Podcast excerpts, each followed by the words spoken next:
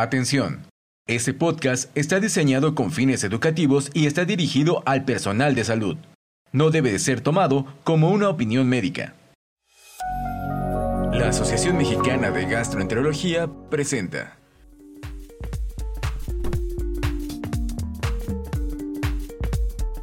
Gastroperlas AMG, conducido por el doctor Luis Valdovinos. Hola, muy buen día a todos. Bienvenidos a nuestra nueva entrega de Gastroperlas AMG. En esta ocasión, la segunda temporada verá algunas, algunos cambios en las perlas. Para comenzar, el cambio más importante es que será semanal. Este cambio semanal se debe a que introduciremos ahora perlas de cirugía y perlas de pediatría. Eh, seguiremos teniendo una perla de temas selectos de gastroenterología y finalmente nuestra perla non, que en esta ocasión nos toca, que es la relacionada con nuestra reunión regional en este caso de la reunión regional centro, que habla de neoplasias de tubo digestivo. Para, esta, para este podcast tenemos dos invitados. El doctor José María Remestroche, bien conocido por todos ustedes, él es gastroenterólogo egresado de nutrición. Actualmente trabaja en Veracruz, en la Universidad Veracruzana, y es miembro destacado de nuestra sociedad y un gran productor científico. Y un invitado joven, como es costumbre en estas perlas, el doctor Luis Alcalá, al doctor Luis Alcalá lo conocí cuando estaba en nutrición haciendo su residencia de medicina interna. Terminó medicina interna y decidió irse a España, donde hizo gastroenterología y neurogastroenterología y actualmente trabaja en el Hospital Valdebrón en la unidad de fisiología digestiva. Bueno, como todos sabemos, en julio será nuestra reunión regional. Esta reunión se tratará de neoplasias gastrointestinales. Entre los temas que se tocarán en esta reunión está esófago de Barrett, para lo cual hicimos este pequeño podcast informativo para gastroenterólogos y cirujanos, hablando de las cosas más importantes de, de Barret en 45 minutos. Para comenzar, le vamos a preguntar al doctor José María, ¿cómo definimos el esófago de Barret, José María? Gracias, eh, Luis. Gracias por la invitación para participar el día de, hoy en este podcast con, ustedes y, también saludar a, Luis Alcalá eh, en esta actividad tan importante. Creo que como eh, punto de partida eh, es muy importante tu primera pregunta, el que podamos definir qué es el esófago de Barrett. Y desde el punto de vista estricto, el esófago de Barrett es una alteración que se tiene que demostrar histológicamente y que radica en eh, la sustitución del epitelio escamoso del esófago por un epitelio columnar, una metaplasia que puede ser gástrica o intestinal. Y si bien como endoscopistas o gastroenterólogos a veces tenemos imágenes que sugieren esófago de Barrett, hay que recordar que el diagnóstico es histológico. Muy importante la respuesta de José María. El diagnóstico de Barrett lo sugerimos en la endoscopía y lo confirmamos por patología. No hay que, importar, no hay que olvidar esa importante palabra, ¿no? Metaplasia intestinal. Ahora, Luis, ¿cuáles son los factores de riesgo para que un paciente presente esófago de Barrett? Bueno, eh, primero, muchas gracias por invitarme a participar y también un honor participar en esta perla en compañía tanto tuya, Luis, como del doctor Remestroche, que creo que es un referente para todos los que nos dedicamos a la neurogastroenterología. Ahora, hablando de los factores de riesgo de la enfermedad de Bar del esófago de Barrett, como es bien sabido, el principal factor de riesgo para desarrollar esófago de Barrett es la enfermedad por reflujo gastroesofágico. Sobre todo un reflujo de larga evolución con una gran exposición a ácido a nivel de esófago distal. Em, es importante recalcar que no todos los pacientes con esófago de Barrett tienen un reflujo sintomático, o sea, un importante porcentaje de ellos, aproximadamente el 40% eh, de los pacientes con esófago de Barrett no se quejan de síntomas típicos como pirosis o regurgitaciones.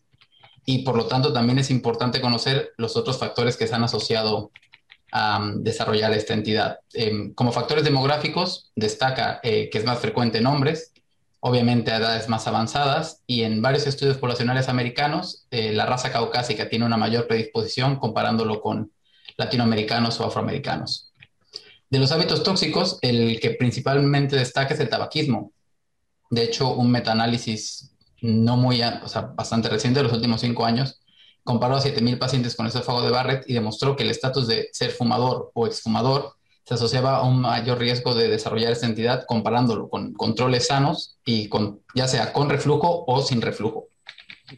En control de la creencia popular, el consumo de alcohol no se ha asociado a un mayor riesgo de desarrollar esófago de Barrett y de hecho también un metaanálisis eh, bastante reciente demostró que el consumo de alcohol, sobre todo vino, parece ser un efecto inversamente, bueno, un efecto protector, sobre todo que se asocia a una menor cantidad de reflujo gastroesofágico. Eh, de todas maneras, el consumo de grandes cantidades de alcohol, aunque sí se ha asociado a empeorar clínicamente el reflujo gastroesofágico, no a desarrollar esófago de Barrett o adenocarcinoma. Y por último, eh, otro factor de riesgo asociado es la obesidad y la presencia de hernia de hiato. Estas entidades asocian, o el principal mecanismo por el que desarrollan esófago de Barrett es por empeorar el reflujo.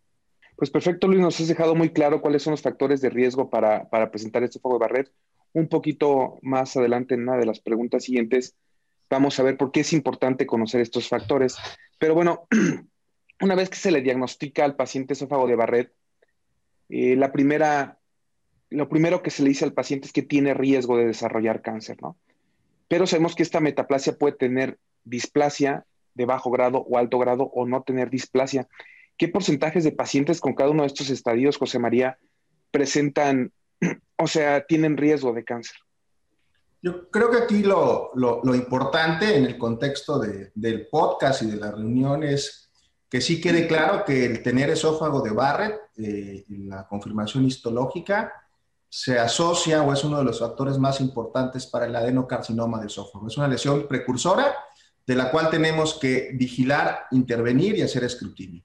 Una vez que tienes el diagnóstico confirmado en un paciente con reflujo, coincido con lo que menciona Luis, aunque la mayoría de los, o la mitad de los pacientes con Barrett no tuvieron tantos síntomas de reflujo, si analizamos al revés de, de todo el espectro de pacientes con enfermedad por reflujo crónico, un 5 a 10% puede tener esófago de Barrett. Y ese es el grupo de escrutinio. Si yo ya endoscópicamente y tomando mis biopsias tengo ese diagnóstico, puedo tener diferentes escenarios. Que tenga un esófago de Barrett sin displasia. La, la probabilidad de que progrese a adenocarcinoma es muy baja, es del punto 25 al año o seis o siete por mil años pacientes vigilados. O sea, es muy bajito. Para el que tiene displasia de bajo grado, esa progresión o esa eh, velocidad en la que pudiera desarrollarse el adenocarcinoma es del punto 6 al punto 7%. Sigue siendo baja, pero es prácticamente del doble que no tener displasia. Y el, el, y el caso más importante es en el caso que tiene displasia de alto grado, donde la progresión está entre el 7 al 8%. ¿no? O sea, es 60, 70 por mil habitantes vigilados, o sea, es 40 veces más que, no haberlo tenido. Y ese es el grupo de pacientes donde para muchos tener una displasia de alto grado debe de considerarse ya una lesión eh, prácticamente eh, maligna intraepitelial, ¿no? Y eh, lo vamos a discutir más adelante, a, veces o en la actualidad más que vigilancia es un tratamiento de erradicación de esa lesión. Entonces, las tasas de progresión son importantes porque esos van a normar las vigilancias, ¿no? Entonces, yo me quedaría con punto 25, punto 6 a punto 7 y 8% en el que ya tiene adenocarcinoma, digo, el que tiene, perdón, este, eh, displasia de alto grado. Justo es muy importante diferenciar esto de quién tiene displasia y quién no, porque los riesgos son muy diferentes. Y la siguiente pregunta va encaminada, encaminada al tópico que ya, ya ustedes trataron.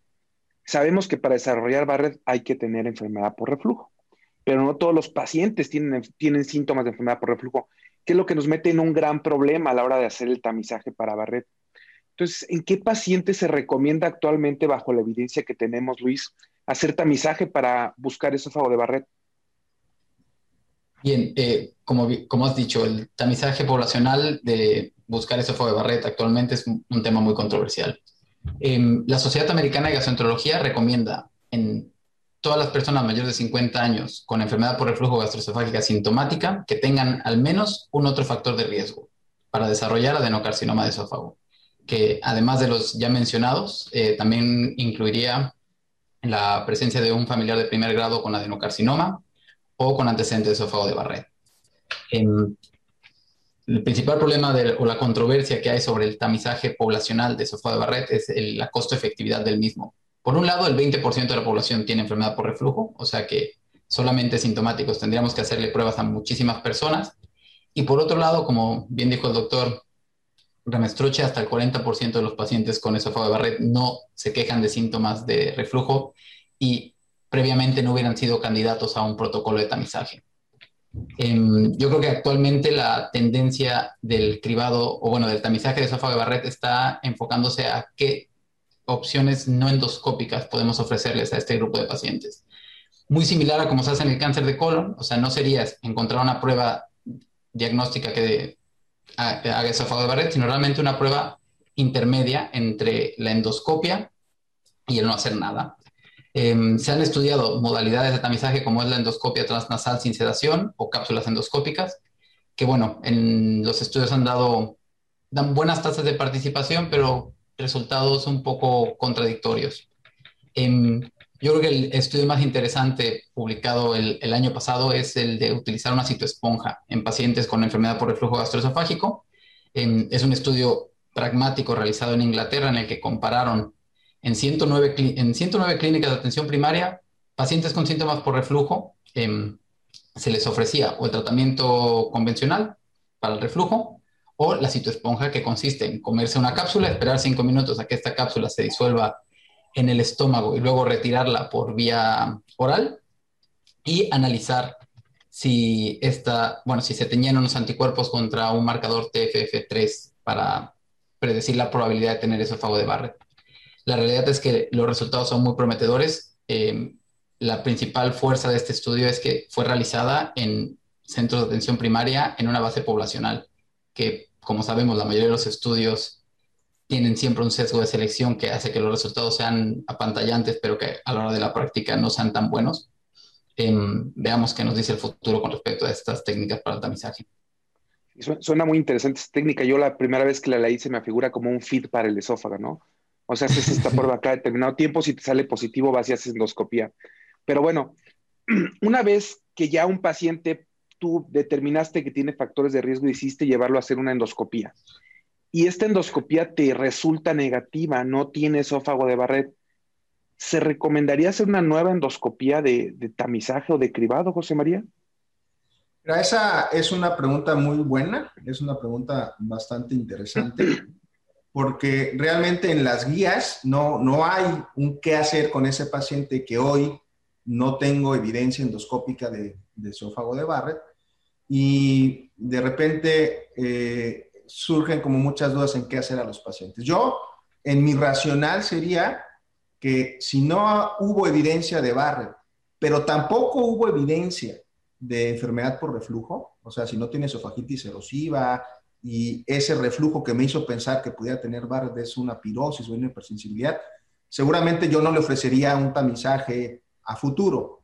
Sin embargo, si es un paciente que tiene factores de riesgo, y nos mencionó muy bien Luis, es un hombre eh, fumador, obeso, raza caucásica, antecedentes de cáncer, y ese es lo que va a seguir haciendo los siguientes cinco años, pues yo pensaría que en cinco años le pudiera ofrecer un estudio endoscópico. No, no hay claridad en las guías, pero es un poquito el sentido común. Lo que sí menciona las guías y me llama la atención, y lo quiero mencionar porque eh, nos pasa con muchísima frecuencia, es ese paciente que viene con un estudio que parecía que tenía esófago de Barrett y no lo biopsiaron, ¿no? Eso es muy importante, porque ahí sí hay una par de posicionamientos en las guías donde dice que si quedó como la duda o no se tomaron biopsias, valdría la pena hacer un estudio en uno o dos años y tomar biopsias. Y vemos todos los días pacientes que llegan y nos dicen, vengo por un reflujo refractario de difícil manejo, nos enseñan el estudio endoscópico y uno ve dos o tres lengüetas y pregunta, ¿se biopsió o no se biopsió? ¿Qué voy a hacer? A lo mejor a ese paciente sí le ofrecería un estudio endoscópico en un tiempo más corto, muy dirigido a tener o no la confirmación histológica. Bueno, y ya ahorita José María tocó algo muy importante, ¿no? Las lengüetas. ¿Nos puedes hablar, Luis, de qué lesiones endoscópicas o qué nos hace pensar en endoscopía o sospechar de esófago de Barrett y a quiénes debemos de tomar biopsias y dónde las debemos de tomar o cómo las debemos de tomar? Bueno, em, empezamos por la parte de la sospecha del esófago de Barrett, ¿no? Y yo creo que aquí es importante hacer una correcta evaluación endoscópica de la mucosa esofágica y sobre todo de la unión gastroesofágica.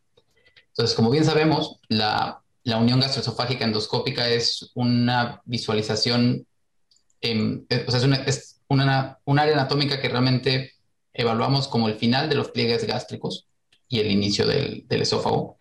Em, es importante hacer una buena endoscopia con aspiración del aire de, la cavidad gástrica para evitar una distensión de estos pliegues y también considerar que en ocasiones, cuando hay una contracción esofágica, podemos ver unos pliegues de menor, de menor diámetro que serían pliegues esofágicos. O sea, tenemos que estar muy seguros de dónde se encuentra la unión gastroesofágica y posteriormente eh, localizar la línea Z, que es la zona de transición del epitelio escamoso al, al epitelio columnar. Em, si hay una separación mayor de un centímetro entre la unión gastroesofágica y la línea Z es cuando nosotros deberíamos sospechar que puede haber eh, un esófago de barra. Porque es importante em, reconocer muy bien esta, la unión gastroesofágica y que sea por, en una sección proximal a esta separación con la línea Z? Porque si tomamos biopsias del el cardias o de una zona muy proximal a la unión gastroesofágica, podemos encontrarnos con metaplasia o alteraciones del cardias. Bueno, metaplasia intestinal en el cardias, lo cual es normal hasta en el 20% de los sujetos sanos y que tiene muy poco riesgo. Em, someteríamos a pacientes a estudios innecesarios. Yo creo que la, o sea, tratando de contestar tu pregunta nuevamente, eh, debemos de estar muy seguros que se trate de una lesión que se encuentra más próxima a la unión gastroesofágica, al menos un centímetro de largo. Justo. Para la toma de biopsias, em, el protocolo estandarizado actual es el protocolo de Seattle, que lo que recomienda es tomar biopsias de los cuatro cuadrantes, em, al menos dos centímetros separado, como la primera ocasión, em, de los cuatro cuadrantes, cada dos centímetros hasta terminar de biopsiar todas las lesiones. Exacto. También muy importante mencionar que los frascos deben de estar separados para luego, bueno, para localización. Sí, justo ese es el protocolo como para el tamizaje. Para el protocolo de diagnóstico se recomiendan ocho, biopsias de, la unión, nos dicen. Este, como dice Luis, tal vez lo más importante aquí es que debe haber una separación de más de un centímetro, ¿no? Si no existe esta separación, no hay que biopsiar eso porque nos vamos a confundir, como lo dejó muy claro Luis. Y bueno, una vez que encontramos un esófago de Barrett, para que cuando hacemos nuestro reporte, para que toda la gente se entere de qué estamos hablando, hay un sistema de clasificación con el cual decimos qué tan extensa es la lesión. ¿Nos puedes hablar un poquito de este sistema, José María? Sí, eh, te refieres a la clasificación o al sistema de Praga, que pues tiene ya algún tiempo que se introdujo un poco la idea, y recuerden que estos sistemas, estos algoritmos, estas clasificaciones es tratar de homogeneizar el lenguaje a nivel global y que todos podamos entender qué es eh, un Barrett aquí en Veracruz, en México, en Barcelona. Previo a esta clasificación era una clasificación bastante más subjetiva, era esófago de segmento corto, menor de 3 centímetros o largo, más de 3 centímetros. Y lo que innova la clasificación de Praga es una clasificación validada. Eh, es bastante sencillo, es hablar de la longitud máxima de la circunferencia. Supongamos que esa longitud circunferencial a partir de la identificación de eh, eh, los pliegues y del yato que mencionó Luis, mide 2 centímetros, entonces sería un C2, pero tengo una lengüeta que me alcanza 4 o 5 centímetros y eh, se le da esta nomenclatura de M como la longitud máxima y la distancia en centímetros. Entonces, supongamos que yo hablo de un C2 M4, ustedes sabrán que tengo un paciente cuya circunferencia eh, del bar es de 2 centímetros, pero debe haber una lengüeta que llegue hasta los 4 o 5 centímetros. Y también es importante porque este sistema, a la hora de tomar las biopsias, pues va a permitir una mejor localización. En los frascos diferentes van mis biopsias del M4 en este frasco, tratando de ser todavía un poquito más este, eh, objetivos y de marcar muy bien el punto donde pudiera haber esa displasia eh, de bajo o de, alto grado. Pensar que, también esto eh, tiene implicaciones eh, de costo, beneficio y terapéutico. Correcto. Y bueno, sí, como comenta José María, hay un tipo de biopsias para el tamizaje y un tipo de biopsias para el diagnóstico.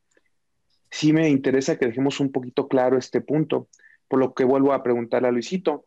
¿Cuántas biopsias se debe tomar en un paciente para diagnóstico? porque es diferente como la biopsia de diagnóstico a la biopsia de tamizaje. Ahorita vamos a hablar un poquito más de eso. Vale. Em, normalmente en, la primera endoscopia, sobre todo cuando se trata de un esófago de Barrett corto menor de 2 centímetros, el mínimo recomendable para el diagnóstico, como bien has dicho, son 8 biopsias. Y en caso de que sea un, un esófago de Barrett, bueno, que tenga una, una afectación más grande, entonces si 8 biopsias no son suficientes, lo que recomiendan es hacer un muestreo inicial cada 2 centímetros en los cuatro cuadrantes a lo largo de todo el segmento largo, que se podría ir a 16, 24 o el número de biopsias que sea necesaria. Nuevamente, yo creo que es muy importante recalcar, sobre todo para el diagnóstico, nunca se deben obtener biopsias de una línea Z de apariencia normal, de la línea Z irregular, que se extienda menos de un centímetro hacia el segmento proximal del esófago, y eh, saber que en caso de que se hayan tomado biopsias de esta zona, el diagnóstico de metaplasia intestinal no tiene una gran repercusión clínica. bueno, de momento no sabemos exactamente qué es lo que ocurre con estos pacientes. Parece ser que sus probabilidades de desarrollar cáncer sigue siendo muy bajo. Ok, perfecto. Pues bueno, inclusive también hay alguna recomendación ahí respecto a la esofagitis y las biopsias. Pero bueno, alguna vez hemos escuchado que cuando hacemos la endoscopía y el paciente tiene esofagitis grado B, C o D, se recomienda repetir la endoscopía en 8 a 12 semanas y esto tiene algunos objetivos. ¿Nos podrías aclarar, José María, por qué cuando un paciente tiene estas esofagitis graves debemos de repetir la endoscopía? Yo creo que esto es eh, muy importante. Son de unas de las situaciones de eh, como gastroendoscopista, debería de hacerse mucho énfasis en que un paciente que está eh, teniendo lesiones inflamatorias, además del esófago de Barrett, me refiero a inflamatorias a una esofagitis B, C o D de los ángeles, tiene un proceso inflamatorio activo, que si de pronto yo tomo mi biopsia, el patólogo puede eh, reportar o puede ver células de aspecto diferente, aspecto inflamatorio, que no van a poder discriminar si esto es un proceso inflamatorio o un proceso eh, que acompaña al Barrett, un proceso neoplásico. De tal manera que es muy importante en esos pacientes ofrecerles un tratamiento supresor ácido potente por un tiempo prolongado, donde uno estima que de ocho semanas por lo menos habrá cicatrización del proceso inflamatorio y entonces sí biopsiar. ¿Qué pasa si yo tomo una biopsia en la fase aguda?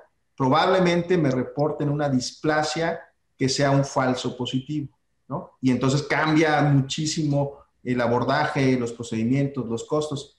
Y lo, lo menciono nuevamente como uno de los puntos importantes para, para llevar a casa. Ok, tal vez en esta pregunta Chema nos dio una perla, ¿no? Que para mí es muy importante porque lo he visto con frecuencia en la clínica. Si un paciente tiene esofagitis grado B, C o D, por favor, no hay que tomar biopsias, hay que mandar ese paciente con IBP 8 semanas a 12 y repetir la endoscopía, porque si lo hacemos así vamos a sobreestimar el grado de displasia y es muy probable que este paciente termine con un tratamiento, que no necesita. Y bueno, Luis, ya, ya hablamos de estos dos temas. Vamos a seguir con la siguiente pregunta. En pacientes con esófago de Barrett sin displasia, o sea, que el paciente que le hace su endoscopía, tomas tus biopsias que comentaste tú para diagnóstico y no encontramos displasia cada cuándo se le recomienda a este paciente llevar a vigilancia y por qué es un tema muy controversial la vigilancia en pacientes con esófago de Barrett. Eh, bueno, primero me gustaría recordar algo que ya mencionó el doctor Remestrochen y es muy importante reconocer que en un paciente que es la primera vez que se le ha diagnosticado esófago de Barrett, por ejemplo, ya sea que le hayas hecho tú o que llegue referido a ti por el diagnóstico de esófago de Barrett con biopsias, lo recomendable sería que la segunda endoscopia se haga en el primer año, porque hay una incidencia nada despreciable de errores al diagnóstico muestreo en la primera toma de biopsias, ya sea que se te escape una displasia o peor aún, un adenocarcinoma de esófago en fases muy tempranas. Si esta segunda endoscopia realizada al año efectivamente demuestra que es un esófago de Barrett sin displasia, em, entramos en un periodo de controversia. Realmente no hay evidencia que demuestre que el seguimiento del esófago de Barrett a largo plazo em, tiene un beneficio claro sobre la morbimortalidad o el evitar la presencia de adenocarcinoma de esófago avanzado, que sería la principal función de un tamizaje. Las guías actualmente recomiendan seguimiento cada 3 a 5 años, pero esto es una recomendación de experto. Lo que es cierto es que em, tradicionalmente se estimaba que la progresión de un esófago de Barrett estaba cerca de, sin displasia, estaba cerca de 0.5% al año, y un estudio reciente poblacional a nivel de Dinamarca, eh, siguiendo pacientes con esófago de Barrett sin displasia, eh, bueno, ellos describen una, una incidencia del 0.12% al año, más bajo de lo que se sospechaba anteriormente. Y por otro lado, también estudios poblacionales, dado que se trata habitualmente de pacientes de edad avanzada, em, siguiendo pacientes con esófago de Barrett por 10 años, un estudio en el Reino Unido demostró que más del 90% eh, presentan comorbilidades graves, sobre todo cardiovasculares, antes de desarrollar enfermedades esofágicas graves. Em, de todas maneras, yo creo que esto sopesando el riesgo-beneficio en pacientes de edad media, jóvenes con un esófago de Barrett, el seguimiento debería de ser entre 3 a 5 años, como recomiendan los expertos, hasta no tener evidencia más sólida. La siguiente pregunta es para, para el doctor José María y vamos a preguntarle si allá en Veracruz ellos cuentan con un patólogo gastrointestinal y si cuando ellos tienen un diagnóstico de Barrett con displasia, lo envían a revisión con un segundo patólogo. Luis, esa es una pregunta también fundamental para los que trabajamos eh, y vemos este tipo de patologías. Tenemos que eh, recordar y, mencionaste tú las implicaciones de costo-beneficio de una patología como, como el esófago de Barrett. Eh, yo retomo rápidamente dos puntos que mencionó Luis en la pregunta previa.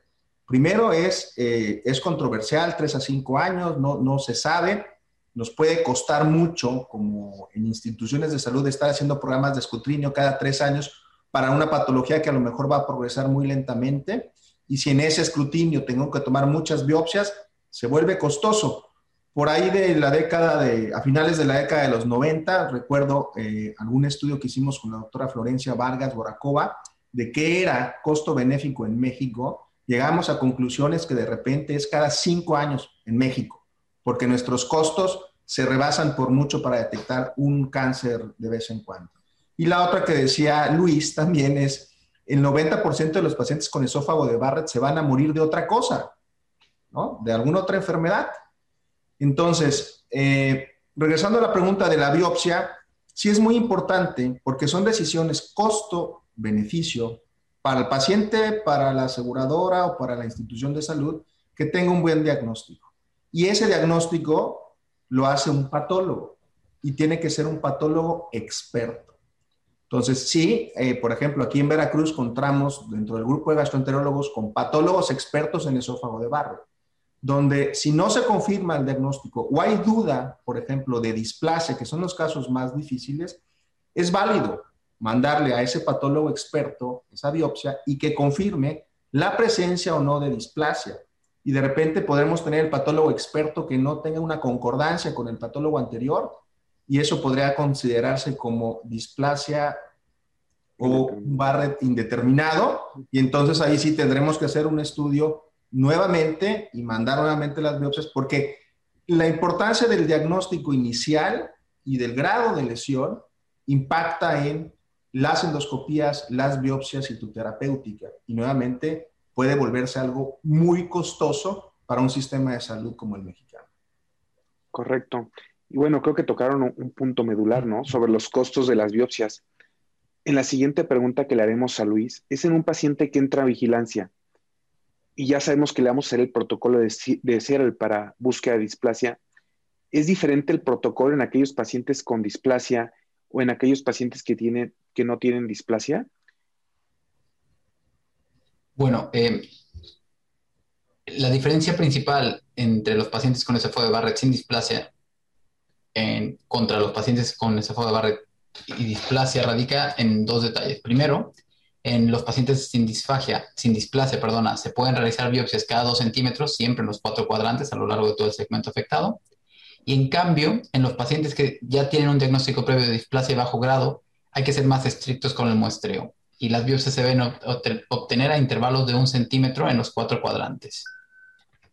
Eh, también importante recalcar que cualquier paciente que tenga el diagnóstico de esófago de Barrett con displasia, si se encuentra una irregularidad de la mucosa, esta tiene que ser tratada in situ o durante la misma endoscopia si estás capacitado para ello. eh, mediante ya sea resección endoscópica mucosa o mucosa. Correcto, Luis. Muy importante. Pues bueno, Luis nos ha hablado de cómo se realizan las biopsias en los pacientes con displasia y sin displasia. La diferencia es que los pacientes con displasia es cada centímetro. Entonces, ahora imagínense en un paciente con un esófago de Barrett de 6 centímetros, ¿cuántos frascos vamos a mandar a patología?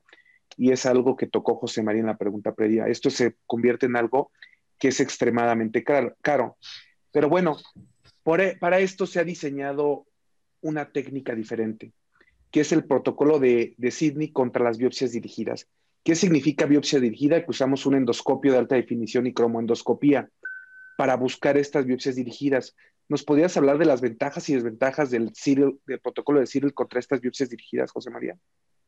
Eh, sí, a ver, el protocolo, el protocolo de, de Seattle lo que te dice y lo que norma es que tienes que estar tomando biopsias cada 1 o 2 centímetros de forma circunferencial en cuatro cuadrantes a lo largo de toda la extensión, pero además en aquellos sitios donde tú encuentres una lesión, sobre todo las lesiones nodulares a, simple vista, aparentemente son las que tienen mayor eh, probabilidad de tener displasia.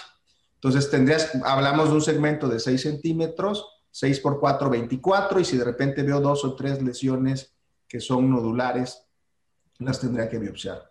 Las biopsias dirigidas, y esto es algo que se ha implementado en los últimos años, gracias. A ver, y estos son protocolos que están diseñados para endoscopios de luz blanca, pero los endoscopios de alta definición, que utilizan cromoendoscopía virtual, pero en centros donde nos entrenamos, nosotros hace mucho tiempo utilizamos cromoendoscopía con azul de metileno, ácido acético, hoy los endoscopios virtuales con eh, eh, estas tecnologías como el iScan y el FICE, sí pueden dirigir muy bien el sitio de dónde tomar la biopsia. Y a lo mejor tengo un segmento de 3 o 4 centímetros, pero es muy visible el patrón, el cambio. Hay clasificaciones específicas para estas donde me van a señalar ese patrón de alta probabilidad de displasia en el esófago de Barrett, la alteración de la microvasculatura, que me va a permitir dirigir la biopsia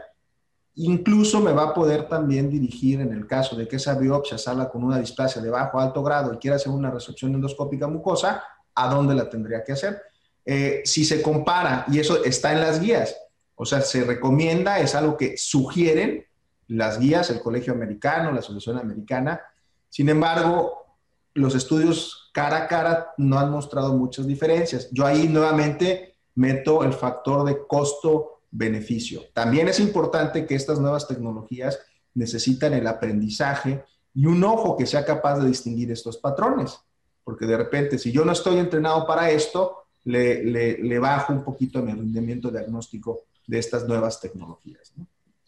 Justo, pues bueno, esta pregunta es importante porque aquí en México, no en todos lugares, contamos con, con endoscopios de alta definición y esta como endoscopía, ¿no? Si no tenemos esto, pues hay que apegarnos al protocolo de Cyril, aunque pues muchos, los detractores de este protocolo dicen que solo se logra biopsiar el 3% de la mucosa esofágica y que por eso es muy probable que se nos vaya una displasia, ¿no?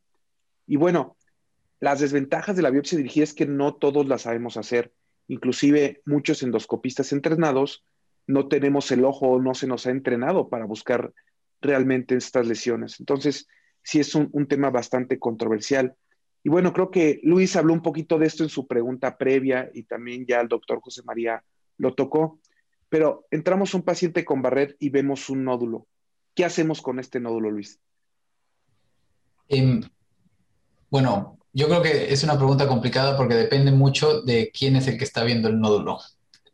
Eh, sobre todo la capacidad técnica a la hora de manejar un endoscopio. O sea, el que, el que se ha formado en endoscopia avanzada bueno, recapitulando, una lesión nodular en el contexto de un esófago de Barrett se asocia a tasas muy elevadas de malignidad. Em, si estás capacitado para realizar una resección endoscópica, yo creo que sería costo-beneficio y muy conveniente hacerlo de una de entrada. En cambio, si solamente estás formado como un buen endoscopista diagnóstico, no vería mal la toma de biopsias. Realmente em, las guías no, no, no, se aclaran mucho en qué es mejor o qué es peor. Eh, bueno, más que las guías, las recomendaciones. Las guías son muy claras, dicen que cualquier lesión en el sofá de Barrett hay que sacarla o, habría que quitarla. Yo creo que aquí hay que tomar en cuenta también la experiencia de cada, de cada endoscopista. Si no te consideras capaz de hacer una resección mucosa endoscópica segura, tomar biopsias no me parece mal. Lo que sí es que la siguiente endoscopia tendrá que ser a un centro de referencia o con un endoscopista más experimentado y a la brevedad posible. Si encontramos una lesión nodular y nosotros no sabemos quitarla, hay que mandarla directamente con un endoscopista capacitado a que quite esta lesión nodular, por lo que menciona Luis, son las lesiones que tienen más alto riesgo de progresar. Bueno, José María, otra pregunta para ti. En pacientes que tienen displasia de alto grado, si lo metes a vigilancia, ¿cada cuándo lo vas a vigilar? ¿O a este grupo tú recomiendas mejor tratar? La, pregunta eh, puede tener diversas formas de responderse y, va igual en el mismo sentido del comentario previo de, Luis, ¿no? Depende de la experiencia del endoscopista, de la disponibilidad del recurso y también del paciente. Eh, las guías dicen evidentemente, y ahí es el punto de discusión, si tengo una lesión de displasia de bajo grado o de alto grado, como lo que preguntas tú, la expectativa de vida del paciente es buena, no tiene comorbilidades, probablemente este paciente más que vigilarlo pensaría en ofrecerle un procedimiento de resección endoscópica o terapia ablativa de forma complementaria. Pero si se trata de un paciente con comorbilidades importantes, ¿no? O cuya expectativa de vida no es alta, porque además muchas de estas lesiones las vemos en pacientes con comorbilidades importantes. Eh, normalmente eh, costaría trabajo pensar en, en, algo un poco más invasivo. La recomendación es, bueno, lo podemos seguir vigilando y ese periodo de vigilancia se extiende a no más de tres meses. Digo, evidentemente estas recomendaciones van a cambiar eh, en el contexto de la disponibilidad de cada paciente. Y yo pensaría que si está a la mano y el paciente es candidato, pues mandarlo a un centro de referencia. Pero si no tengo ese recurso, bueno, mantenerlo en vigilancia tampoco es una mala, una mala opción. Correcto, pues depende mucho de los recursos y del paciente, como bien lo dice José María. Y bueno, una pregunta un poco controversial, Luis quimioprevención con inhibidor de bombas y aspirina. ¿Cómo debemos administrarlo y, funciona la quimioprevención? Es la pregunta yo creo más interesante. Interesante, sí lo es. Eh, bueno, la aspirina eh, como protectora a nivel de tumores del sistema digestivo está muy bien demostrada en cáncer de colon. Parece ser que el efecto quimioprotector a nivel de adenocarcinoma de esófago está mediado por la inhibición de la, de la enzima COX-2, los niveles de prostaglandinas en la carcinogénesis esofágica son responsables de la resistencia a la apoptosis, aumento de angiogénesis y también se han asociado a una mayor invasión mucosa por el esófago de Barrett. Em, yo creo que la evidencia más robusta eh, es un ensayo, un ensayo prospectivo, el ensayo ASPECT, en el que compararon pacientes con esófago de Barrett que recibieron inhibidores de bomba de protones a dos dosis, baja, alta, con o sin aspirina, y em, los resultados pues son bastante alentadores, ya que no solamente queda muy claro que el IBP a dosis alta es mejor que el IBP a dosis baja, sino que la combinación de IBP a dosis alta más aspirina em, era todavía mejor que IBP solo. Es importante mencionar que en este estudio eh, las dosis de aspirina eran de 300 o 325 miligramos según dónde estaban aleatorizados, si en Canadá o en el Reino Unido. O sea, son dosis plenas de aspirina no es la dosis em, cardioprotectora de 81 de 100 miligramos. De momento lo que se ha probado y lo que ha demostrado efectividad en esófago de Barrett. Perfecto.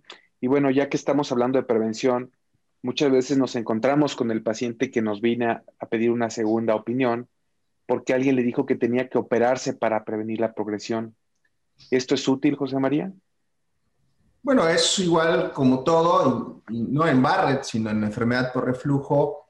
Eh, el tratamiento quirúrgico es eh, muy controversial eh, y de repente se nos olvida que el tratamiento quirúrgico para la enfermedad por reflujo tiene indicaciones cada, más, cada vez más claras el día de hoy. O sea, yo le ofrezco un tratamiento quirúrgico a un paciente con enfermedad por reflujo que tiene una hernia yatal grande ¿no? y que tiene síntomas que lo llevan a la dependencia del IBP o síntomas mecánicos como las regurgitaciones. Entonces, si es un paciente que tiene Barrett, que tiene una hernia, que regurgita mucho, el objetivo de la cirugía es para el control de la enfermedad.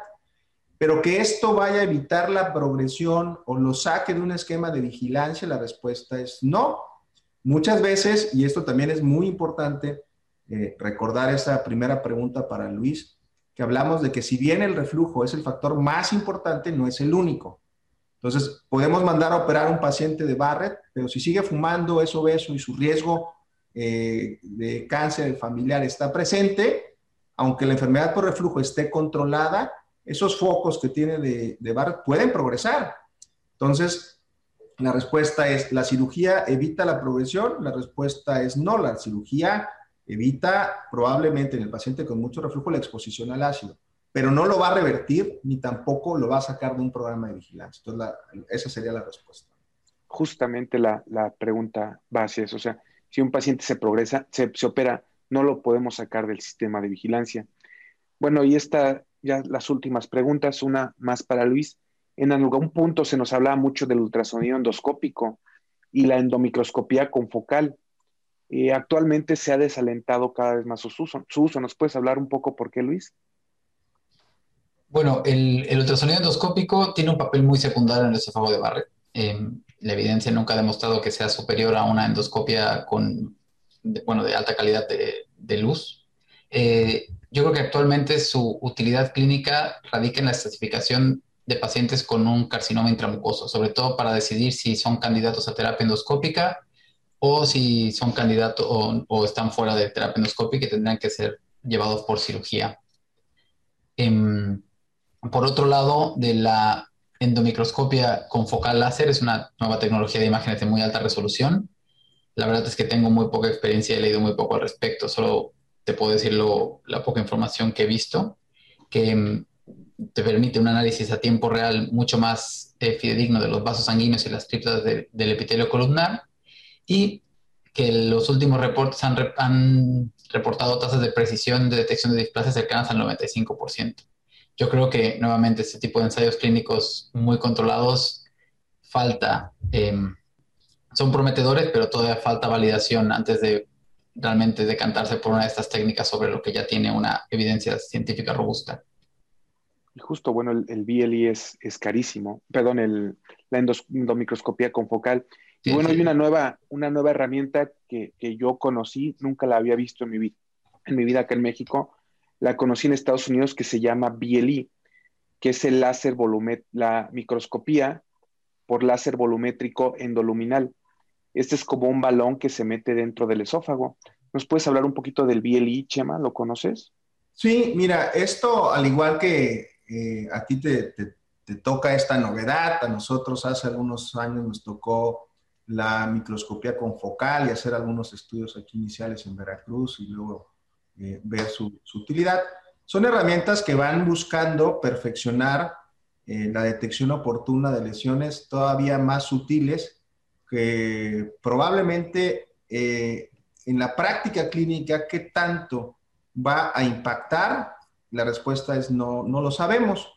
las recomendaciones en las guías dicen que son opciones que hay que explorar y ver su aplicabilidad en la clínica. Esto que tú mencionas es como el New Kid on the Block, que es una eh, técnica que incorpora una tomografía de coherencia óptica de segunda generación, que lo que hace realmente es, eh, eh, a través de este balón, es un balón que se insufla, que entra en contacto con la mucosa y toma cortes como si fuera una microtomografía de forma circunferencial en un segmento de 6 centímetros con un espesor de 3 milímetros y permite evaluar focos que sugieren esófago de Barrett no nada más en la mucosa, sino submucosos.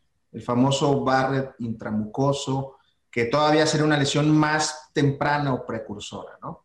Y aparentemente con esto se están haciendo detecciones de lesiones previas a lo que podemos ver, pero que esto vaya a ser algo que impacte en la vigilancia, en el seguimiento y el tratamiento, creo que está por verse.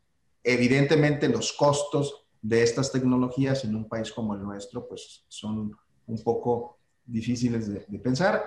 ¿Para qué población se tendría que diseñar esto? Creo que está por cuestionarse, pero bueno, Es una tecnología innovadora porque hace, eh, y veremos en esto mucho en el futuro, en otras partes del tracto digestivo, la utilización de sondas que complementen lo que visualmente no podemos tener con luz blanca, alta resolución o magnificación.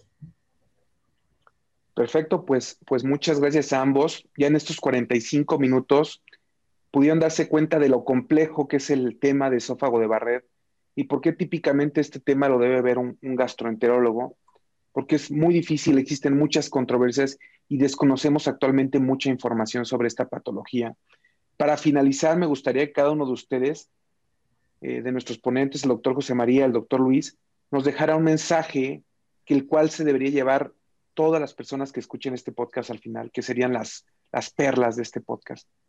Empezamos con José María. Bueno, yo tomaría como perlas el tener ahí como muy claro que el diagnóstico de Barrett es un diagnóstico histológico. Como segunda perla es que dependiendo del grado de displasia, tengo que diseñar muy bien mis esquemas de vigilancias y la tercera perla es un poco el cómo transmitir esta información a los pacientes. A mí esa es una perla que no la vamos a leer, pero en la experiencia del día a día es un diagnóstico que va a tener una carga potencialmente difícil de entender para los pacientes cuando hablamos de una lesión premaligna que se tiene que vigilar y muchos pacientes esto les causa mucha ansiedad y, entran en un, conflicto ahí de eh, ¿me va a dar o no me va a dar cáncer? La respuesta es lo más probable en México y con tus factores de riesgo es que no, pero tenemos que ofrecerte un programa de vigilancia. Ese sería eh, un poquito mi mensaje, Luis. Correcto. Luis. Eh, yo creo que el doctor Remestroche lo ha cerrado espectacular. Eh, la segunda perla era más o menos lo que yo quería decir. Bueno, la última perla, entonces nada más que agregar. El principal mensaje es o sea, consensuar con el paciente el seguimiento de esta enfermedad y dejarle muy claro el, tanto los beneficios como los riesgos que conlleva. Muchas gracias a todos por escucharnos. No me queda más que recordarles que si ustedes quieren un poco más de información sobre este tema y sobre más temas de patología de cáncer gastrointestinal, nuestra siguiente reunión en Toluca en el mes de julio se abordarán este y muchos más temas y se tocará más profundidad estos temas. Muchas gracias por escucharnos. Esto fue Gastroperlas AMG. Los esperamos en la próxima emisión. La Asociación Mexicana de Gastroenterología presentó. Atención. Este podcast está diseñado con fines educativos y está dirigido al personal de salud. No debe de ser tomado como una opinión médica.